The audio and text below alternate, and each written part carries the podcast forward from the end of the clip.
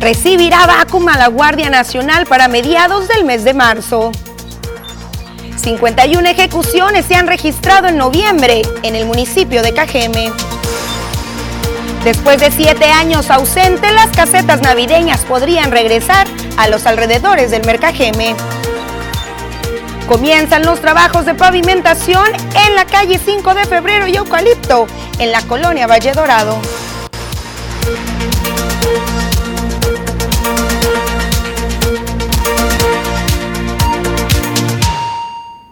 ¿Qué tal? Muy buenas tardes, bienvenidos a la segunda edición de las noticias. Qué gusto tenerlos como todo y cada uno de los días. Les recuerdo que usted y yo podemos estar en plena comunicación, lo que nos guste hacer llegar cualquier duda, queja, sugerencia, felicitación, si está conmemorando algo, por supuesto algún reporte, recordemos enviarlo con el folio a través de la línea de WhatsApp que aparecerá en su pantalla o si le es más fácil a través de las plataformas que también están, por cierto, a disposición de usted, TikTok, Twitter, también Instagram y por supuesto a través del portal las Noticias TVP, por donde estamos completamente en vivo, por cierto, en esta segunda edición de Las Noticias. Y bueno, arrancamos con la información y pasamos hacia el municipio de Vacum, donde hay buenas noticias y es que después de un mes de que se colocara la primera piedra para la que será la sede de la Guardia Nacional, hay avances positivos y podría ser el mes de marzo cuando entren en ejecución 150 elementos. En el ejido Javier Mina, en el campo 60, quedará en operaciones la nueva sede de la Guardia Nacional en Bacum, anunció su alcalde. Esta base militar traerá consigo 150 elementos efectivos y 25 más de administrativo, dijo Sergio Enrique Estolano, y se espera que esté en funciones durante los primeros días del mes de marzo.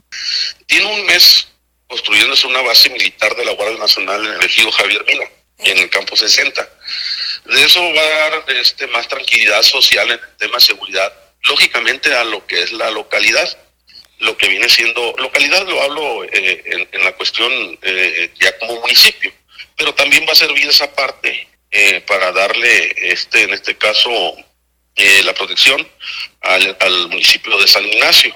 La construcción del inmueble comenzó el pasado mes de octubre y se espera que esté listo para el mes de enero, indicó, para estar operando para el mes de marzo. Y es un tema ya que es del gobierno federal, pues ya venía esa, esa, esa, este, ese proyecto caminando, de lo cual entrando nuestro gobernador Alfonso Durazo eh, le dio para adelante y de lo cual pues se hicieron los acuerdos correspondientes y pues siguió, porque ya venía en este caso ese proyecto federal. Con imágenes de Manuel Bracamontes para las noticias, Susana Arana. Pasamos información policíaca y es que con las tres ejecuciones que se han registrado durante este día, el municipio de Cajeme llegó a los 35, perdón, a los 51 asesinatos solamente este mes de noviembre. Los hechos tuvieron lugar en diferentes sitios durante el día de hoy y en diferentes horas también del día. El primero de los hechos fue en la Benito Juárez, mejor conocida como Colonia Plan Oriente. El más reciente fue un ataque armado ocurrido por las calles Álvaro Obregón entre Guerrero y No Reelección, en donde fue asesinado un joven identificado como Juan de Dios. Anteriormente, en el mismo sector, pero por la calle José Ángel Santillán Arias, que corre paralela a las vías del ferrocarril y Cuauhtémoc, se realizó el hallazgo de un cuerpo sin vida, al parecer de una persona del sexo masculino, el cual fue abandonado en el lugar dentro de una bolsa de plástico negra. Anteriormente, por las calles Benito Juárez, entre No Reelección y Zaragoza, fue asesinada también otra persona. También se tuvo conocimiento que en la comisaría de Esperanza, un hombre identificado con el apodo de El Pichón, resultó lesionado con proyectiles de arma de fuego. Asimismo, trascendió que las autoridades capturaron a un par de presuntos delincuentes en diferentes acciones. El primero de ellos en la colonia Sonora, que fue identificado como José Ignacio, quien contaba con una orden de aprehensión. Además, también en la colonia Esperanza Tiznado fue capturado un sujeto de aspecto cholo cuya identidad no se dio a conocer, pero fue remitido ante la autoridad correspondiente. Así Así, este resultado, 51 asesinatos solamente este mes, ya hacíamos el día de ayer la comparación, después de los 73 con los que cerró el pasado mes de octubre, pues es un número positivo y los, las cifras, los, el combate a la delincuencia poco a poco se hace evidente. Pasamos a temas que tienen que ver con la educación y es que la gran aspiración de la Secretaría de Educación y Cultura sería que los alumnos vuelvan a las escuelas y recuperen lo perdido. Sin embargo, se respetará la potestad y decisión de los padres de familia sobre la manifestación de padres en la Escuela Secundaria General número 4 del día de ayer sobre su postura de no regreso a clases al 100% del alumnado bajo el argumento de que la escuela no cuenta con los elementos necesarios para atender los protocolos de salud e higiene que sugieren las autoridades en materia de salud. Esta mañana establecimos comunicación en vivo con el subsecretario de Educación Básica, Ricardo Aragón Pérez, quien lamentó que una necesidad tan importante como la de la educación y que continúen los estudios a través de escuelas abiertas haya propiciado un clima de rigidez. Sin embargo, afirmó que este asunto no escala a niveles preocupantes. Aragón Pérez dijo que esta temporada difícil requiere completa armonía y no malos entendidos. Celebró también la voluntad del personal docente y administrativo para hacerle frente a las tareas y labores. Dijo que la gran aspiración de la Secretaría de Educación sería que los alumnos vuelvan a los recintos escolares y recuperen así los procesos habituales para poder remontar los enormes rezagos y las dificultades tenidas hasta hoy. Sin embargo, dijo que la SEC tiene una postura de suma respeto tanto al Consejo Técnico Escolar como una herramienta horizontal y con autonomía para trazar la ruta de avance de la escuela. A su vez, la reunión establecida este lunes entre padres de familia, la representación de la SEC en Ciudad Obregón, la supervisión escolar y la situación tuvo un entendimiento armonioso. Y la escuela sigue eh, con su ritmo, sigue con sus actividades y no hay nada preocupante, la verdad. Entonces regresan a clases presenciales y se va con cautela. Sí, en la misma en la misma modalidad que ya se ha establecido. La, el regreso a clases es una alternativa que estamos eh, planteando, siempre tomando en cuenta, como le digo, eh, respetando las decisiones también y la voluntad de los padres, de las madres y tutores de familia, que son ellos quienes tienen la potestad y la voluntad de decidir si nos confían a sus hijos o mantenerlos a distancia, que aún este, tengan garantizado la, educación a través de, los eh, de las estrategias virtuales, que estas no se descartan, que estas siguen firmes. Bueno, después de que se tomara este plantel, las clases continúan y al parecer ya con una armonía. Pasamos a la primera pausa comercial y regresamos con más detalles e información.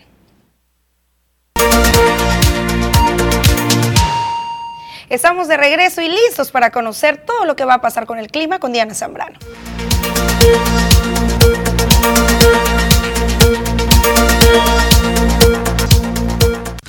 Hola, ¿qué tal? Y buenas tardes. Bienvenidos aquí al reporte meteorológico. Qué gusto acompañarlos en esta tarde, ya de martes, casi mitad de semana, y damos inicio con el mapa nacional para conocer las temperaturas actuales en algunos puntos importantes del país, comenzando en la frontera en Tijuana. El día de hoy se mantiene totalmente despejado con 24 grados. La Paz igual se mantiene soleado con 28 grados. Durango y Guadalajara todavía tenemos condición de cielo totalmente cerrada. En Acapulco se registran lluvias con 30 grados. Pasamos a conocer las temperaturas actuales en nuestro estado, en Sonora y qué tenemos para el resto de la semana, comenzando en el sector de Navojoa. El día de hoy se mantiene con 31 grados. Miércoles incrementa un poco la máxima hasta llegar a los 32 grados, con cielos totalmente despejados. Ya para el sector de Ciudad Obregón, el día de hoy se mantiene con 30 grados y tenemos condición de cielo despejada para los próximos días. Las máximas que van a variar entre los 30 hasta llegar a los 33 grados en Ciudad Obregón. Ya para Guaymas, actualmente se mantiene agradable con 26 grados. Tenemos máximas que van a llegar hasta los 28 grados y las mínimas, las cuales van a variar entre los 14 y los 16 grados con cielos despejados para los próximos días. En el sector de Hermosillo, la capital actualmente se mantiene con 29 grados. Miércoles tenemos una máxima que alcanza los 31 grados, la mínima de 12 grados para el día de mañana con cielos totalmente despejados. Respecto a la fase lunar, mantenemos aún en cuarto menguante. La salida de la luna a las 2 horas con 45 minutos. La puesta de la luna a las 14 horas con 53 minutos. La salida del sol a las 6 de la mañana con 52 minutos. Y para finalizar, la puesta del sol a las 17 horas con 25 minutos. Hasta aquí el reporte meteorológico. Espero que tengan una excelente tarde.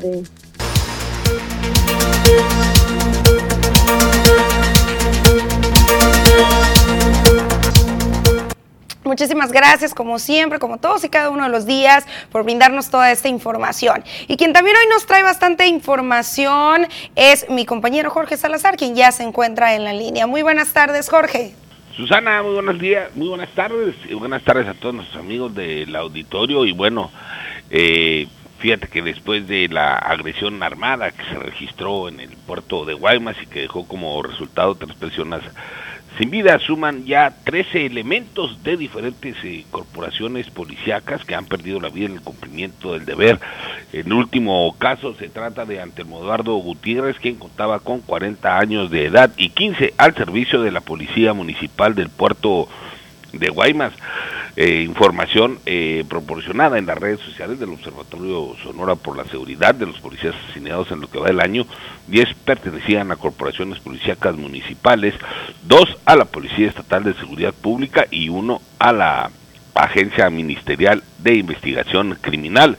Los municipios en los que se han registrado los asesinatos de los uniformados son San Luis Río Colorado con tres víctimas, Empalme, Cajeme y Hermosillo con dos cada municipio, mientras que en Nogales, Magdalena, Caborca y Pitiquito se ha registrado el asesinato de un policía respectivamente.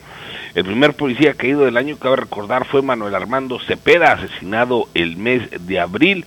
También ese mes cayó abatido José Roberto Rodríguez el León, quien fue ultimado en la comunidad de San Pedro del Saucito. El mes de mayo fue José Alfredo Olea en el municipio de Empalme y el mes de junio en la capital del estado murió en un enfrentamiento el oficial Jesús Echeverría. Posteriormente, en julio, José Martín Montilla Garza fue ultimado a balazos en Empalme el mismo mes, pero en el eh, municipio de Caborca fue encontrado sin vida el cuerpo de un elemento policiaco que obedecía al nombre de Pedro Alfonso Jiménez Noriega. Posteriormente, en el fronterizo municipio de San Luis Río Colorado, pierde la vida en un enfrentamiento con un pandillero, Luis Fernando Ulloa Verdugo. Posteriormente se registró eh, el asesinato del encargado de la base de la Agencia Ministerial de Investigación Criminal en el eh, municipio de El Sari, José Saúl Martínez Trillas y posteriormente de nueva cuenta San Luis Río Colorado se convertía en el escenario de muerte para dos agentes municipales, entre, ellos una dama, Griselda Barraza, además de Martín Hernández. En septiembre fueron asesinados el policía municipal de Joaquín, de Cajeme, perdón, eh, Juan Esparza Moreno y el eh, policía estatal Irán Roberto Martínez Ramírez, quien falleció tras un enfrentamiento eh, contra criminales allá en el municipio de Pitiquito. Y también el 22 de octubre, el teniente Juan José Rodríguez de la corporación de aquí de Cajeme perdió la vida en cumplimiento del deber. Así que suman 13 elementos policíacos que han perdido la vida este año en el cumplimiento de su deber. Y por supuesto, Jorge, que haciendo ahora sí que el conteo de los últimos años, pues el número pues eleva de manera significativa, dejando el temor por ahí en algunas corporaciones. En Cajeme ya hemos mantenido ese acercamiento con los diversos elementos que aseguran tener miedo al salir a desarrollar su labor dentro de las calles de este municipio y que se sienten incluso vulnerables ante aquellos grupos del crimen organizado que en algunas ocasiones cuentan con un equipo más sofisticado que con el que cuenta la Secretaría. Sí, en el, en el estado aproximadamente durante los últimos tres años eh, han sido asesinados alrededor de poco más de 40 eh, uniformados. Bueno, ahí están estos datos. Muchísimas gracias, Jorge, por todos estos detalles. Susana, amigos del auditorio, tengan una extraordinaria tarde. Buen provecho. Hasta la próxima. Pasamos a una pausa comercial.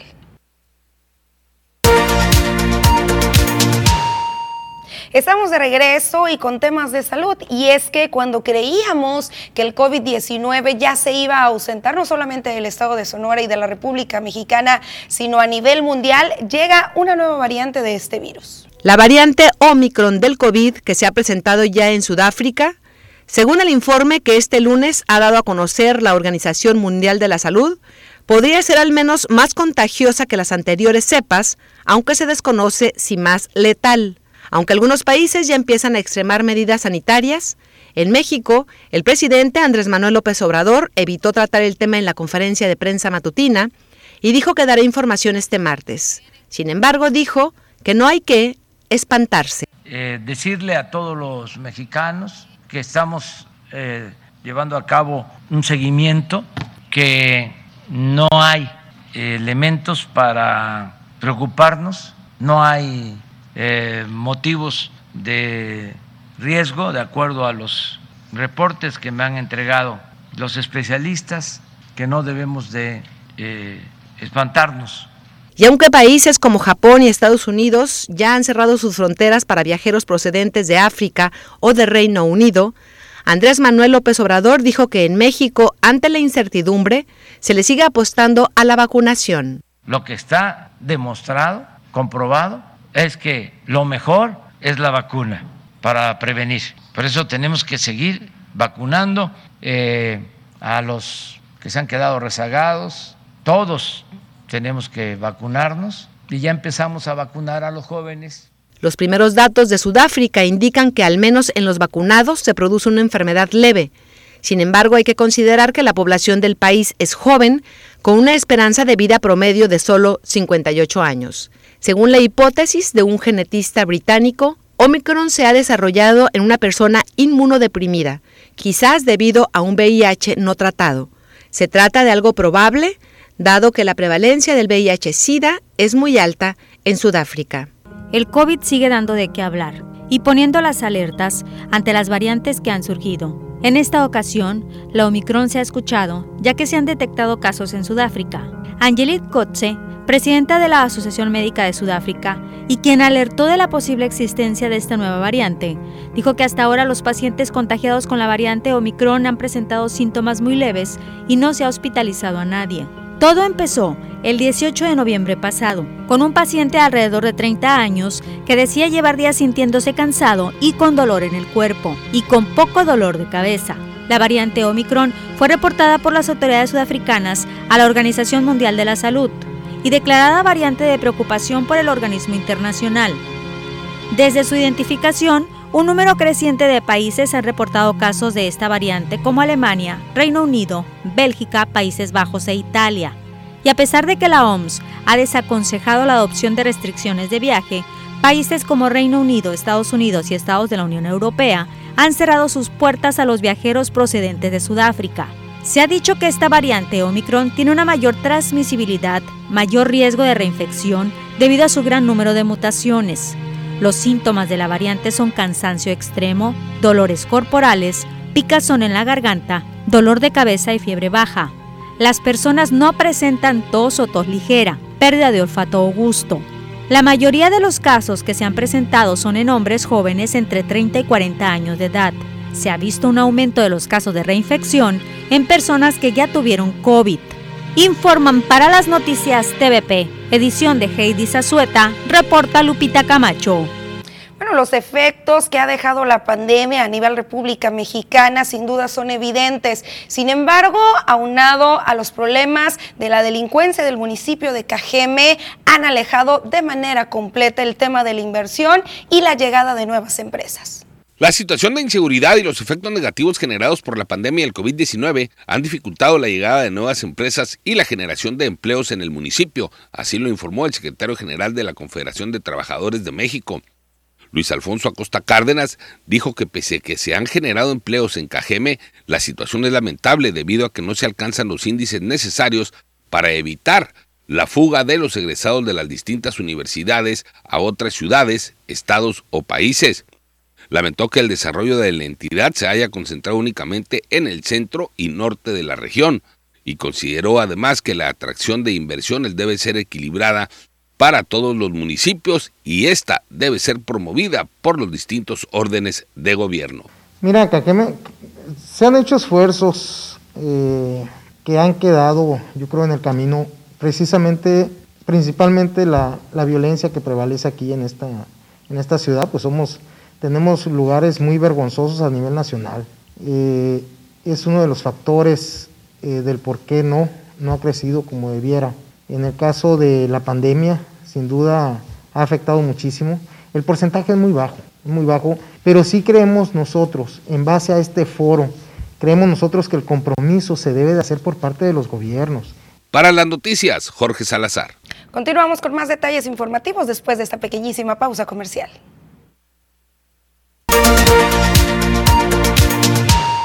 Seguimos abordando temas de salud y nos han llegado bastantes mensajes el día de hoy sobre pidiendo información sobre la jornada que anunció ya eh, la Secretaría del Bienestar y la Jurisdicción Sanitaria número 4 conforme a una nueva jornada de vacunación para menores de edad y justamente tengo en la línea a Jorge Tadei Bringas, delegado del Bienestar a nivel estatal. Muy buenas tardes. Susana y buenas tardes a tu auditorio, un gusto. Un gusto también para nosotros y tenemos bastantes dudas y es que pues queremos saber, eh, prácticamente va iniciando esta nueva jornada para poderle brindar su prevención contra el COVID-19 a los menores de 15 a 17 años.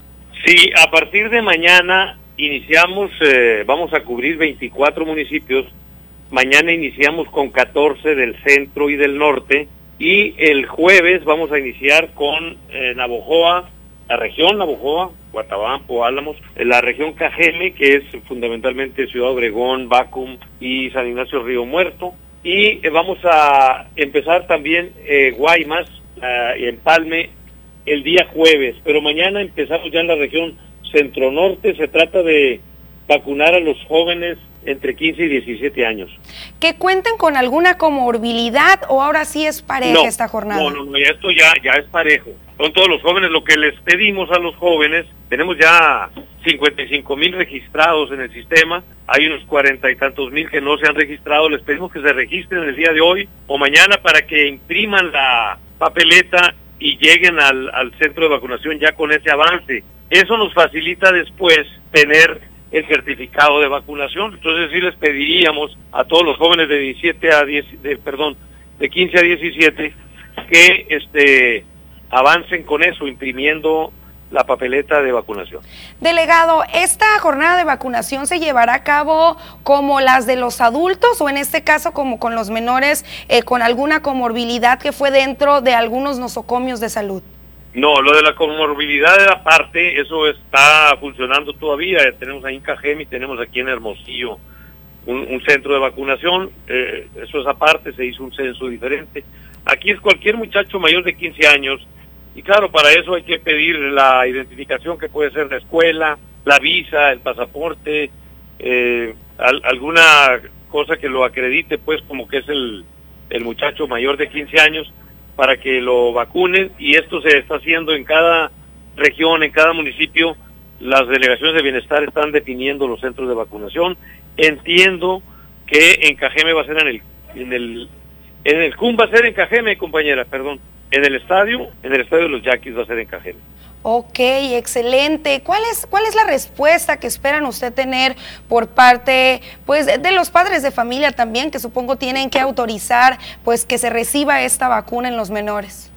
Sí, yo creo que va a haber muy buena respuesta. Ya está muy claro, como lo comentaba el presidente el día de hoy, pues que ha resultado muy efectiva la vacuna y aun cuando vengan eh, nuevas cepas del virus, eh, pues hay una defensa de nuestros cuerpos en función de que ya nos vacunamos. También vamos a iniciar mañana y con ustedes en la parte sur del estado el jueves con eh, vacunación para rezagados. Hay gentes que por alguna razón no nos interesa, no se han puesto ninguna vacuna. Los invitamos a que el jueves vayan, se vacunen con la primera dosis y hay algunos que se habían rezagado y que se les puso al final de los eh, procesos de vacunación anteriores la primera dosis, entonces que pasen por la segunda dosis también a partir de el jueves y me decía Bernabé Arán, el delegado de la región eh, pues que va a poner una parte donde van a estar los jóvenes de 15 a 17 y en otra parte donde van a estar los rezagados, ambos en el estadio de los Yaquis. Estamos hablando de Pfizer y AstraZeneca, ¿verdad?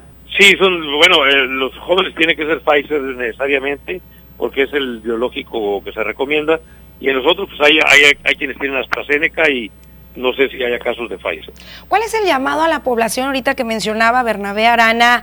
Eh, pues ha sido un llamado ahora sí que muy constante para este sector rezago que pese a las más de 15 jornadas que se han realizado, al menos que tenemos información en el municipio de Cajeme y pues siguen sin acudir a en busca de su vacuna y el llamado también a los menores, a los padres de familia, a que ahora sí que no esperemos como esta práctica que siempre mencionamos como buenos mexicanos todos para lo último.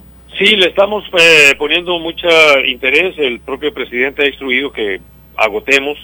Yo sí creo que es como casi la última oportunidad, ¿no? Quizás en enero, febrero hagamos otra, porque si de por sí, estando vacunado, eh, pues no es una garantía de que no te pegue. Yo conozco gente de Estados Unidos que tienen tres vacunas y que les ha dado el virus. Eh, entonces, claro, en la medida en que te vacunas es menos letal. por ello es importante, aprovechando auditorio, hay que seguirnos cuidando, hay que seguir con la de cubrebocas, hay que seguir lavándonos las manos, hay que seguir evitando las aglomeraciones y pues si viene esta tercera eh, eh, ola, perdón, ya sería la cuarta, hay que protegernos todos, aun cuando estemos vacunados, lo cual por cierto reduce el impacto de la presencia del virus en nuestro cuerpo, pero es muy recomendable que quienes no lo han hecho acudan en esta oportunidad que en el caso de Cajeme se abre jueves, viernes y sábado.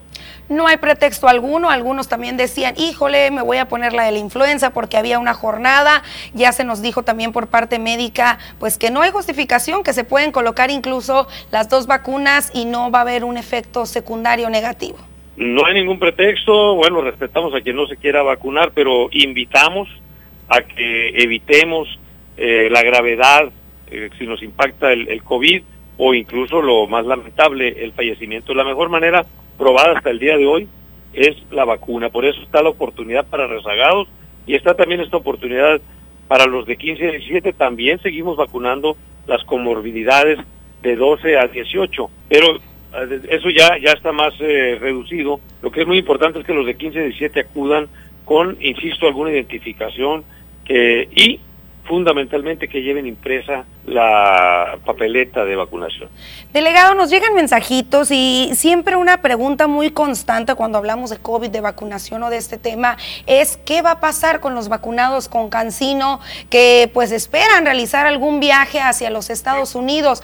¿Hay alguna información actualizada al respecto? Mire, no, no pasa nada. La información actualizada que tenemos que no están pidiendo eh, lo de la vacuna. Entonces, este Muchos cancinos nos han mandado sus fotos de por allá de Finis o de Tucson. La cancino ha resultado también muy efectiva. Eh, algunos se miden el antígeno, pero al parecer ese biológico se activa el antígeno si es necesario.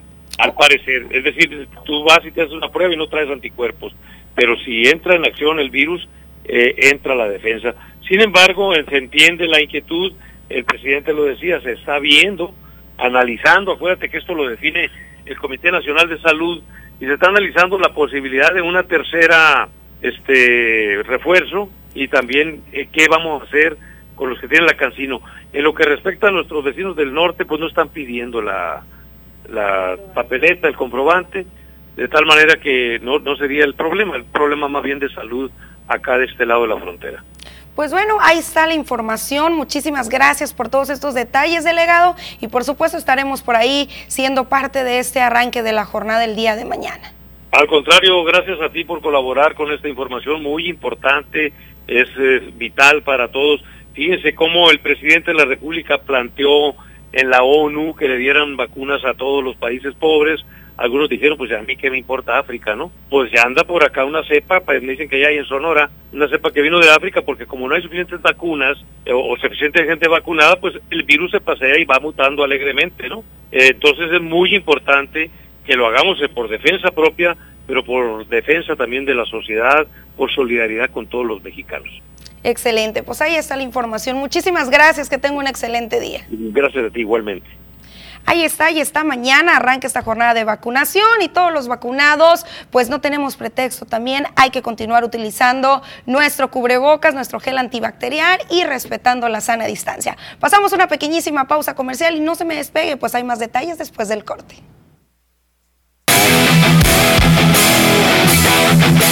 ¿Qué tal amigos de las noticias? Bienvenidos a la información deportiva el día de hoy.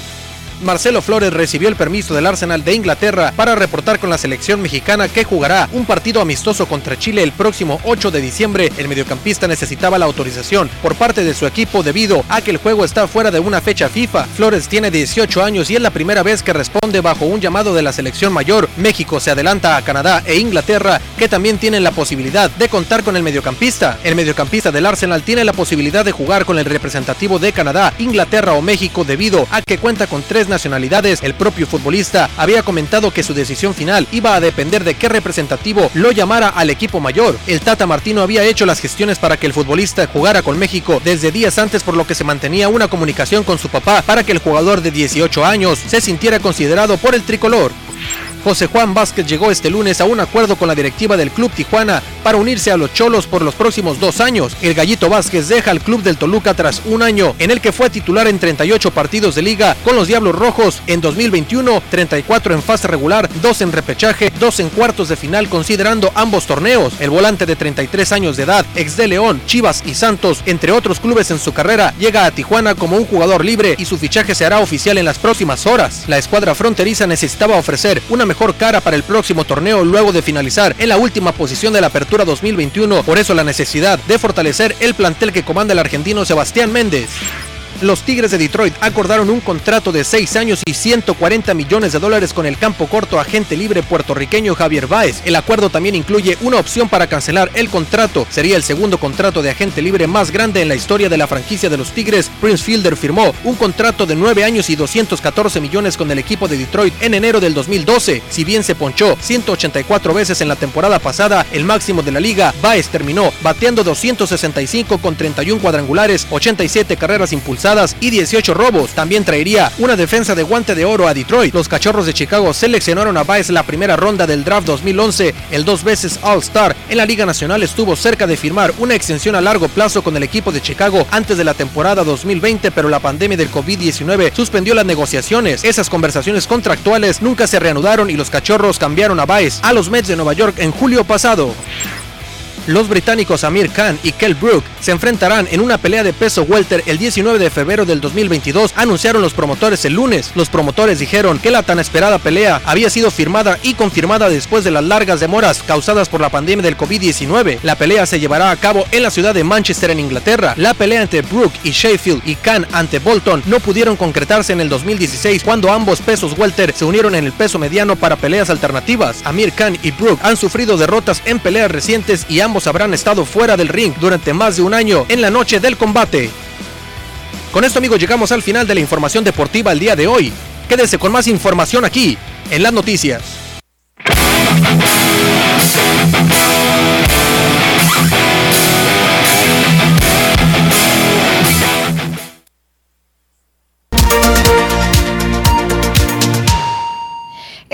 Regreso y con positivas noticias y es que después de siete años las tradicionales casetas navideñas pudieran regresar este año a los alrededores del Mercajeme, informó Javier Lamarque Cano. El alcalde de este municipio explicó que estas podrían además instalarse también en la Plaza Lázaro Cárdenas, de acuerdo a un dictamen emitido por Protección Civil e Inspección y Vigilancia. Estas casetas se eliminaron tras los conflictos que ocasionaron entre los condóminos en años anteriores, cuando resultaron inconformes con la venta de los mismos productos que comercializaban dentro del inmueble y que presuntamente les quitaba las ganancias. Esto lo indicó Luis Soto Carrillo, administrador del espacio comercial. Recordó que durante los últimos años solo se han emitido permisos con un número muy, muy reducido para la colocación de las casetas con productos afines a la temporada sobre la calle Galeana a un costado de la entrada del estacionamiento, dejando solamente la nostalgia de las compras de los dulces, hotcakes, luces navideñas y ropa en las mencionadas casetas que se apostaban sobre la calle 5 de febrero y no reelección. Sí, sí hay propuestas para eh, alrededor del Palacio Municipal, del Mercado Municipal Mercajeme, en este caso, eh, o en la Plaza 18 de Marzo además, eh, como lo hacen todos los años. Y se está revisando y está evaluando la decisión o las decisiones mejor, mejores para tanto los comerciantes como para la ciudadanía. por supuesto vamos a apoyar en su momento aquello que contribuya a pues, la actividad comercial y también eh, al esparcimiento y la compra que hacen los ciudadanos y ciudadanas eh, de este tipo de, productos navideños en los puestos que mencionas. Estamos trabajando en eso y eh, vamos a llegar a la mejor decisión. Bueno, se acerca ya poco a poquito esta temporada navideña, ya el día de mañana de manera oficial y las Nochebuenas comienzan a salir como pan caliente desde el pasado fin de semana. Aunque desde el día 1 de noviembre comenzó la colocación de los tradicionales puestos de Nochebuenas en diversos puntos de la ciudad, las ventas apenas comenzaron a repuntar el pasado fin de semana, reveló Edgar Cervantes. El comerciante de esta colorida flor desde hace al menos nueve años indicó que será desde este 1 de diciembre y hasta previo a la Navidad la temporada de mayor venta, en la que se espera sacar al menos 4 o 5 trailers con 13 mil Nochebuenas cada uno. Lo bueno empieza a partir de este día, o sea, a partir de que entra el primero de diciembre hasta el 15 de diciembre, cuando ya no puede haber más, ya no hay Nochebuena. La, las amas de casa más que nada, la gente mayor que es la que disfruta más la Nochebuena.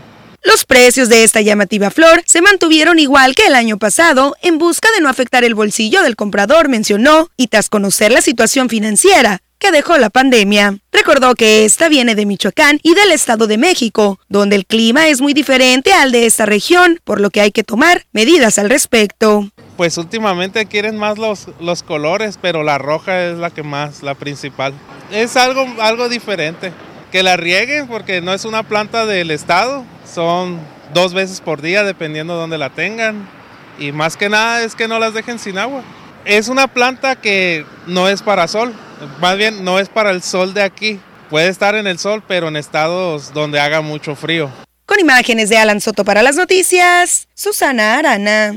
Por acá en la colonia Valle Dorado el día de hoy arrancaron con algunos trabajos de rehabilitación hidráulica y pavimentación donde el alcalde de Cajeme estuvo presente dando el banderazo de estas obras. Javier Lamarque Cano, acompañado de algunos eh, funcionarios de esta administración, indicó que se está atendiendo a las peticiones de este sector que se mantenía completamente en abandono y con sus calles destrozadas. Mencionó que otra obra en estas calles laterales se mantiene ya con un significativo avance y que será dentro de las siguientes semanas cuando se emprenda otra más.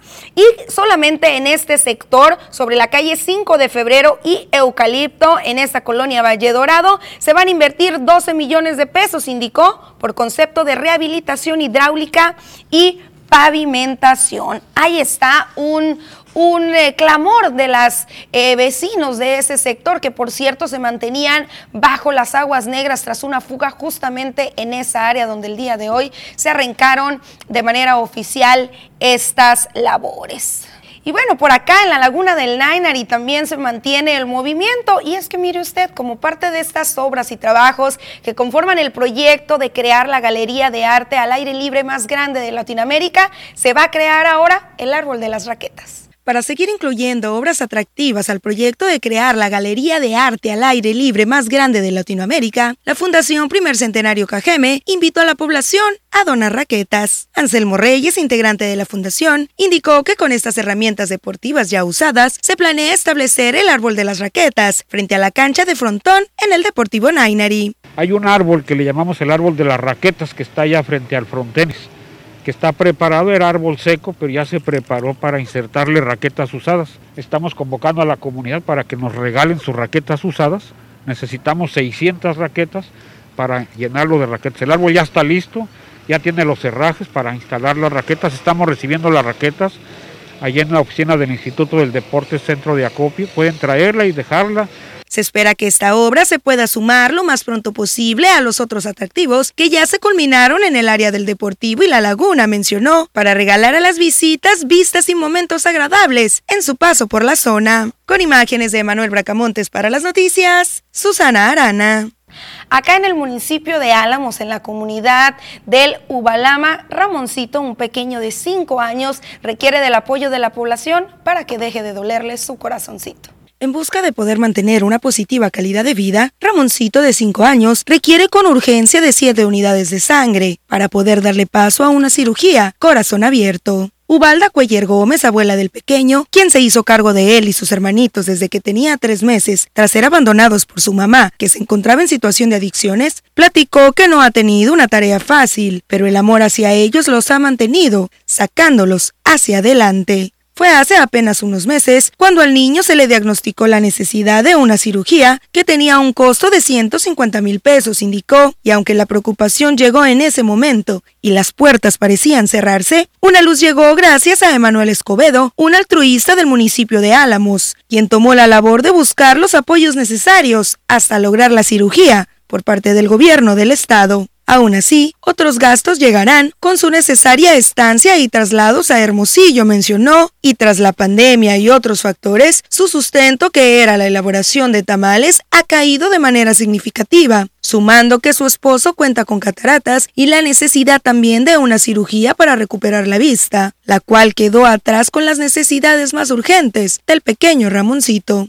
Ah, mi corazoncito, dice, me está, tiéntame, le dice a su tatita. Papá le dice a él, eh, tiéntame papá mi corazoncito como se me hace. Y le palpita mucho. Y pues ya lo, lo, retenemos allí para que no juegue, para que no grite, para que no... Pero usted sabe que los chamacos pues eh, quieren jugar, quieren divertirse y, y, pues ya gritando, ya corriendo, ya y todo, pues ya él se, se pone desesperado. Con imágenes de Jesús Gastelum para las noticias, Susana Arana. Ahí está esta historia de Ramoncito. Vámonos sumando todos y ayudarle con estas siete unidades de sangre que requiere para ser intervenido de su corazón de manera inmediata. Si alguien está interesado, por supuesto, le hacemos llegar todos los datos y los requisitos. Mientras me despido de ustedes, hemos llegado al término de la segunda edición de las noticias. Recuerden que lo veo el día de mañana en punto de las 2 de la tarde. Me despido a nombre de toda la producción. Thank you.